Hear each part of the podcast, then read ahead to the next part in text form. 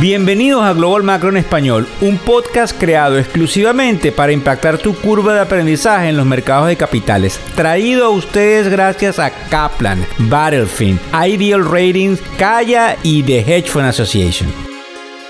Hola, ¿cómo están? ¿Cómo les va? Feliz inicio de semana. Hoy es lunes 23 de enero del año 2023. Iniciamos cargados de buena energía. Buenas tardes, buenas noches o buenos días, dependiendo de donde nos están mirando y dependiendo también de la hora en la cual nos ves, unas 10 y 14 de la mañana hora este de los Estados Unidos. Venimos con una cantidad de información y nos hemos convertido afortunadamente producto de todo lo que nos extienden quienes son nuestros socios de análisis financiero, en unos pioneros en la narrativa de lo que sucede al menos en español.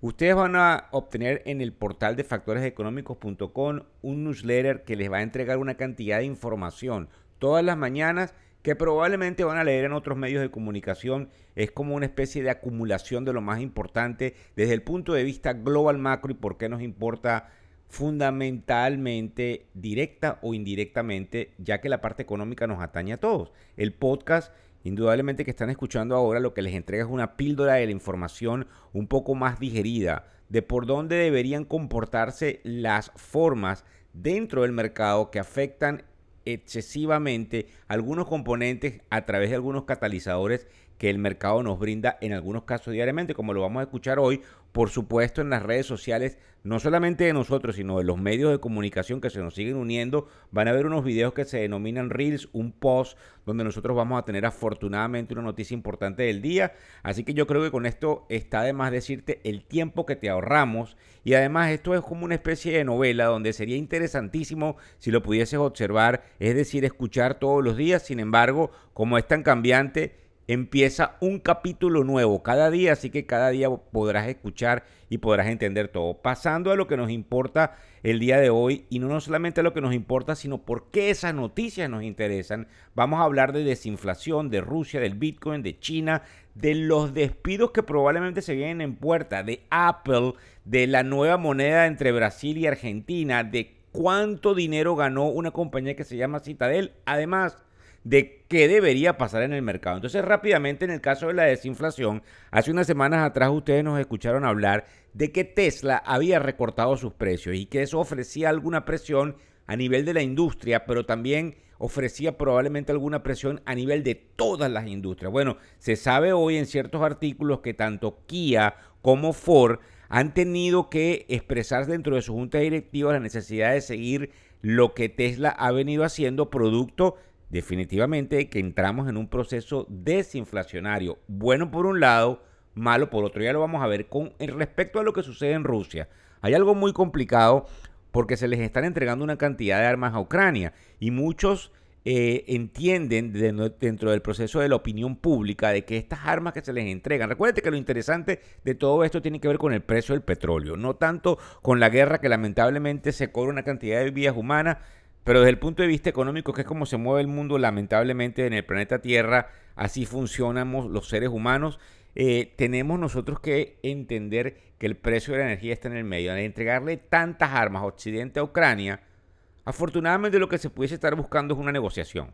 Es, es tratar de mandarle mensaje a Putin de que no puede seguir porque tiene una guerra que probablemente no va a poder ganar. Pero también es tratar de decirle de una manera un poco más eh, posiblemente fuerte a Zelensky de que tiene las armas pero que se tiene que sentar en una mesa de negociación porque lamentablemente no va a poder recuperar, oíganlo bien, todo el terreno lamentablemente que el país ha perdido en esta guerra contra Rusia, así que los dos pasan por una mesa de negociación.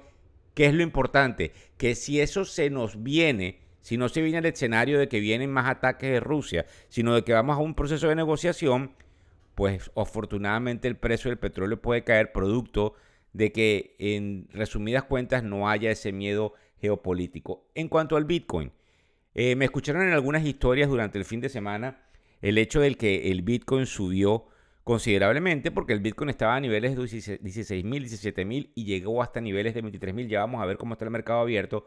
Pero lo importante es que desde el punto de vista estadístico, sin caer en ningún tipo de valoración de lo que sería el Bitcoin, debe haber lo que se llama una reversión a la media. Eso quiere decir que en estadística el precio que más se repite es fundamentalmente eh, el mode y el min, que es la media, es esa distancia que había entre el precio más alto y el precio probablemente más bajo del punto de vista ponderado. Así que es muy importante que le prestemos atención al hecho de que el Bitcoin pudiese seguir subiendo precisamente por un proceso netamente estadístico. Obviamente todo esto eh, tendría que estar concatenado a cómo se comportase el mercado de capitales porque el Bitcoin sigue estando correlacionado en este caso importante, a las acciones de tecnología.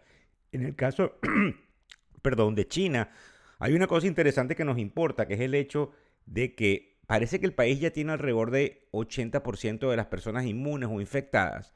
Y entonces ese miedo que existía de que lamentablemente hubiesen muchísimas muertes en China parece afortunadamente que no se va a dar.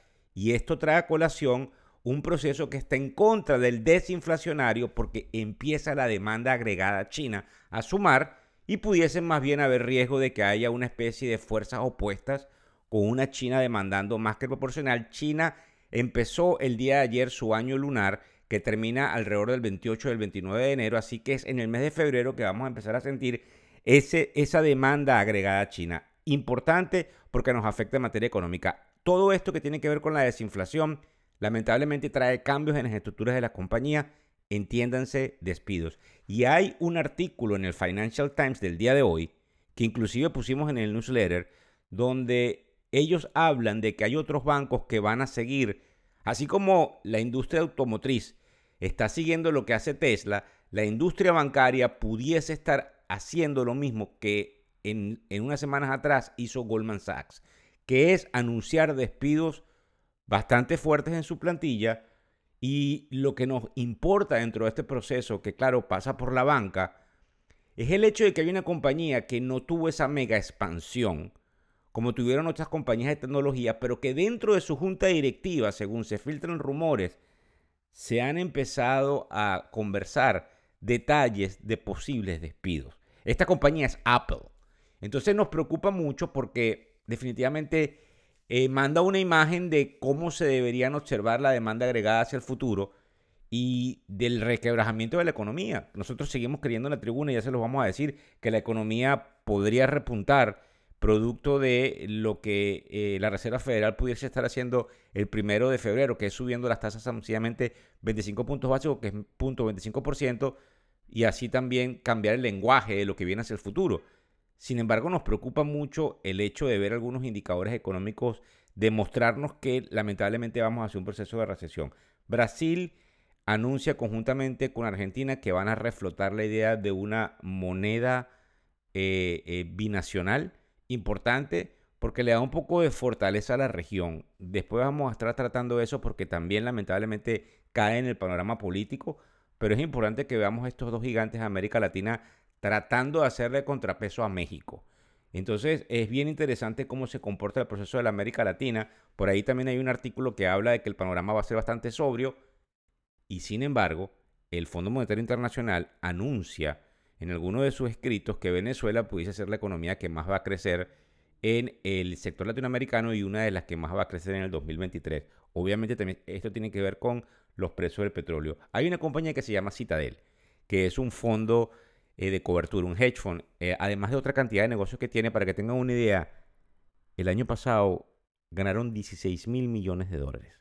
Eso es una cifra absurda que denota la gran cantidad de negocios que pueden generar algunas mentes desde el punto de vista legal. Entonces es bien interesante tratar de mandarle este mensaje a ustedes, para sus hijos, para sus nietos, de que eh, definitivamente el proceso de estudiar matemática, eh, finanzas, ingeniería financiera, da sus frutos. Porque hay maneras de que, lamentablemente sí, desde el punto de vista especulativo, porque el mercado de capitales es algo especulativo, pero desde el punto de vista legal, desde el punto de vista matemático, desde el punto de vista de estudio, se pueden llegar a muchísimas posiciones de poder, de prestigio y con bastante dinero. Yo creo que es importante lo que hace Citadel porque, por ejemplo, para los que están en Miami, que no lo sabían, Citadel muda operaciones desde Chicago y su sede principal la pone en Miami. Eso ya es una noticia que se sabe desde el año pasado y va a crear probablemente una cantidad de efectos cascadas de otras compañías que buscan relanzar operaciones en la zona de Brickell o la zona del downtown de Miami. El mercado de capitales sigue dando sus incógnitas, como siempre les digo, no sabemos qué puede pasar. De hecho, tenemos algo que se llama el almanaque, el Stock Almanac, que es un almanaque que inventaron hace muchos años con una recopilación de frases de mucha gente. Eh, yo lo tengo desde el año 2004, lo colecciono. O sea que tengo desde el 2004 sin parar hasta el año que tengo ahorita 2023. La frase del día de hoy dice exactamente que un inversionista a raíz de la información que tiene en tiempo real puede experimentar miedo y eh, pues tener la, habilidad de tener grit, que es, eh, eh, no sé cómo se, me acaba de ir de la mente cómo se pronuncia el grit en español, pero fundamentalmente fear and grit, que le entrega esa posibilidad de que no sabe qué puede hacer, porque el inversionista se siente que pudiese ganar, pero también puede tener miedo de que lamentablemente pudiese perder. Fíjense bien, hay dos personas importantes a las que yo sigo. Jeremy Siegel, que es un profesor de la Universidad de Wharton, de la Universidad de Pensilvania, la Escuela de Negocios de Wharton. Tom Lee, que es el fundador de la compañía Fonstrat. Ellos hablan de que la cantidad de efectivo que está en manos de los clientes institucionales es enorme y que nosotros estamos en puertas de un rally y que el Bitcoin está liderizando ese rally por algunas razones que tienen que ver con oferta y demanda, pero que fundamentalmente vamos a un rally, mientras que Michael Wilson, de una compañía muy importante que es Morgan Stanley, dice que nosotros vamos a caer abruptamente entre el primero y el segundo trimestre del 2023. Nosotros creemos en la tribuna que cualquier caída la van a comprar y esa caída es muy importante para poder acumular desde el mediano hasta el largo plazo para todos ustedes. Nosotros vamos a estar entregando en la tribuna las herramientas, ahora sí, educativas y tecnológicas de quienes tienen la tecnología. Nosotros no la hemos inventado, nosotros vamos a llevarles a ustedes quienes tienen la tecnología para que ustedes empiecen a no solamente aplicarlas, a ahorrar y a que ustedes mismos a través de sus computadoras puedan proyectar cuánto pueden destinar a ese mecanismo de ahorro en el mercado de capitales. Nos importa mucho lo que dice eh, Tom Lee y Jeremy Siegel versus lo que dice Michael Wilson, porque en esto se va a centrar la narrativa del mercado. Pero el día de hoy, a esta hora, 10 y 24 de la mañana, nosotros tenemos obviamente las noticias que nos impactan, como es el hecho de que Spotify recorta el 6% de su plantilla y de que Microsoft termina comprando una compañía de la cual vamos a hablar que se llama ChatGPT, que nos cambia en términos de inteligencia artificial lo que mucho vamos a hacer a nivel del web, pero el mercado de capitales está eh, afortunadamente subiendo 0.56%, ciento y tantos puntos el Dow Jones, 0.81% el Standard Poor's y 1.32% el Nasdaq. Eso basado en esa noticia que se filtra el fin de semana en el Wall Street Journal, donde dice que la Reserva Federal ya estaría considerando paralizar las subidas de tasas de interés y en definitiva poder, gracias a Dios, tratar de ver cómo ayuda a que la economía no caiga en barrena. Como les digo, lamentablemente vienen esos despidos, nos guste o no, porque esos despidos lo que hacen es tratar de eh, ayudar a esas compañías a reducir costos y a ponerse un poco más fuertes de cara al futuro y nos obliga a quienes en algunos casos somos afectados, espero que ese no sea el caso de todos los que me oigan, de reinventarnos. Siempre hay una oportunidad, siempre hay un nuevo camino, siempre hay algo que aprender de todo el proceso. Nadie tiene la receta general, ni siquiera nosotros desde la tribuna. Sencillamente somos este mecanismo que los ayuda a todos ustedes a que puedan entender rápidamente cómo indirecto o directamente la economía y sus noticias te afectan.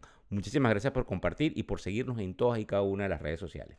El podcast Global Macro y de Factores Económicos ofrece una visión global de los mercados de valores y dicho análisis es producto de la compilación traída por diferentes fuentes de investigación de mercados institucionales.